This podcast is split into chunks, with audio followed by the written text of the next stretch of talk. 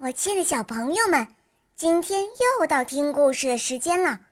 我是你们的好朋友小肉包哦。今天肉包会带给大家什么故事呢？赶快跟着肉包一起来听吧！喵。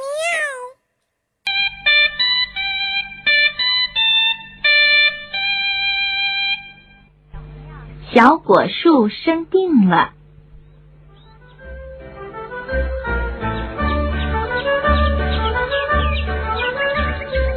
春天的时候，原野上五颜六色的花朵都开放了，只有一株小果树没精打采的站在那里。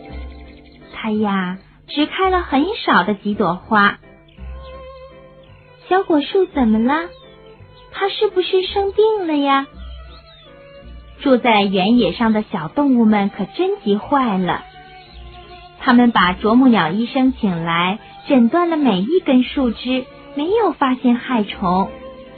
勤快的小白兔把小果树树根底下的杂草拔得干干净净。能干的小象噗噗噗的给小果树浇了好多的水。可是小果树还是没精打采的。大家呀，急得团团转。这时候。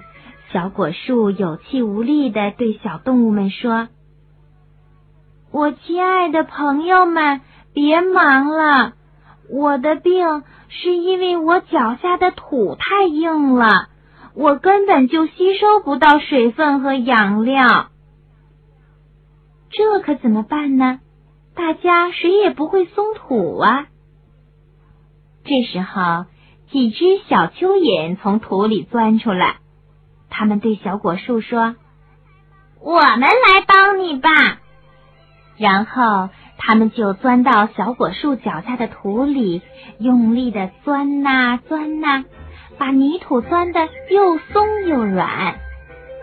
嘿，可真棒啊！没过几天，小果树就开满了鲜艳的花朵，小动物们开心极了。